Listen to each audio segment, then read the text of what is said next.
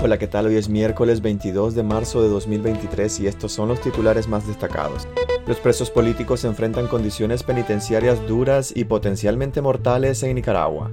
La dictadura liberará a mil presos comunes el 31 de marzo. Periodista irlandés sobre su paso en Nicaragua. La policía me parecía una panda de maleantes con uniforme. El nicaragüense William González gana premio de poesía Hiperión en España.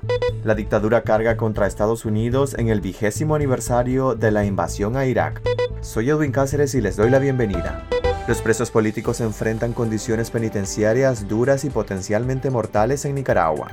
Los presos políticos de la dictadura de Daniel Ortega en Nicaragua son sometidos a condiciones de reclusión duras y potencialmente mortales, advirtió el Departamento de Estado de Estados Unidos en su informe sobre prácticas de derechos humanos 2022. A pesar de las relativamente nuevas celdas en la Dirección de Auxilio Judicial, el resto del sistema penitenciario estaba en malas condiciones. Señala el informe que recoge las condiciones en las que se encontraban la mayoría de los presos políticos hasta su excarcelación el pasado 9 de febrero, cuando fueron enviados a Estados Unidos. El hacinamiento, las deficiencias sanitarias, las dificultades para obtener atención médica y la violencia entre reclusos seguían siendo problemas graves en los centros penitenciarios. Las condiciones en las prisiones continuaron deteriorándose debido a una infraestructura anticuada y al aumento de la población reclusa. Los reclusos padecían parásitos, atención médica inadecuada, alimentos inadecuados y contaminados, agua contaminada y saneamiento inadecuado, denunció el Departamento de Estado. En estas condiciones seguirían al menos 37 presos políticos de la dictadura, incluido Monseñor Rolando Álvarez, obispo de Matagalpa, quien se negó al destierro y fue enviado a la modelo. La dictadura liberará a mil presos comunes el 31 de marzo. Mil presos comunes saldrían a las calles de Nicaragua bajo la figura de convivencia familiar el próximo 31 de marzo, anunció este martes la vocera del régimen, Rosario Murillo. Esta será la segunda excarcelación en menos de un mes, puesto que el pasado 8 de marzo fueron liberadas 230 presas en ocasión del Día Internacional de la Mujer. Este martes, al anunciar la nueva excarcelación, Rosario Murillo no brindó mayores detalles sobre las razones para sacar a la calle a los presos comunes. El 27 de octubre de 2022, durante el aniversario del Ministerio de Gobernación, María Amelia Coronel, titular de la institución, señaló que entre el 2021 y octubre de ese año, otorgaron 8.437 beneficios legales de convivencia familiar. Los datos incluyen a 88 presos de otras nacionalidades que fueron trasladados a sus países de origen a cumplir sus condenas. Entre 2014 y 2022, Gobernación sacó de prisión a unas 38.500 40 personas para un promedio anual de 4.282 órdenes de libertad condicional dictadas directamente por el Ejecutivo. Periodista irlandés sobre su paso en Nicaragua. La policía me parecía una panda de maleantes con uniforme.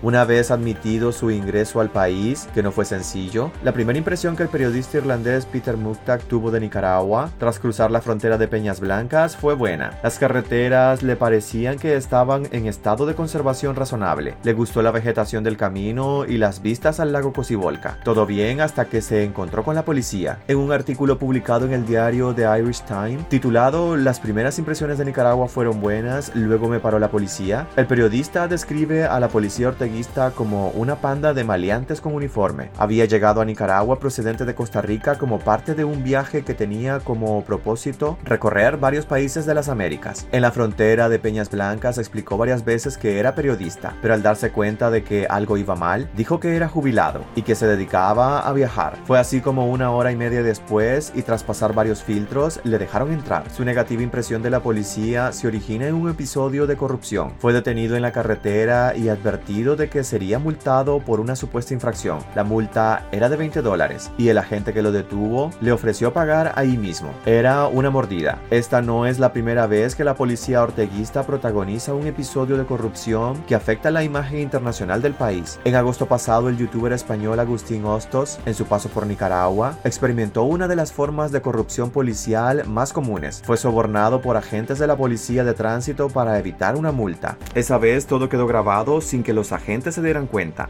El nicaragüense William González gana premio de poesía Hiperión en España.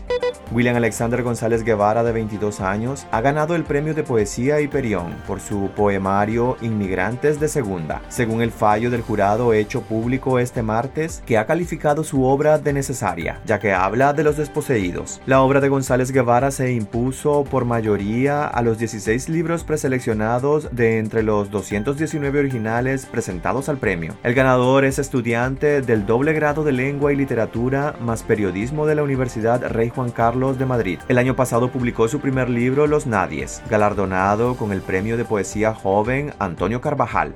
La dictadura carga contra Estados Unidos en el vigésimo aniversario de la invasión a Irak. El régimen de Nicaragua cargó este martes contra los Estados Unidos, al que calificó como el peor criminal de guerra y de lesa humanidad de todos los tiempos, en ocasión del vigésimo aniversario de la invasión estadounidense a Irak. Hace 20 años el gobierno genocida de los Estados Unidos de Norteamérica promovió y desató en base a mentiras el absurdo a la costumbre de asentar sus crímenes de odio y de lesa humanidad sobre las peores patrañas, la feroz, insensata, descabellada, inadmisible y condenable invasión y destrucción de una cultura y un país que avanza en desarrollo científico y prosperidad para sus habitantes, señaló el Ejecutivo nicaragüense en una declaración. La reacción del régimen llega un día después de que el Departamento de Estado de Estados Unidos publicara su informe anual sobre la situación de derechos humanos en Nicaragua, que documenta las ejecuciones extrajudiciales, detenciones arbitrarias y supresión de las libertades que siguen ejecutando Ortega y Murillo en Nicaragua.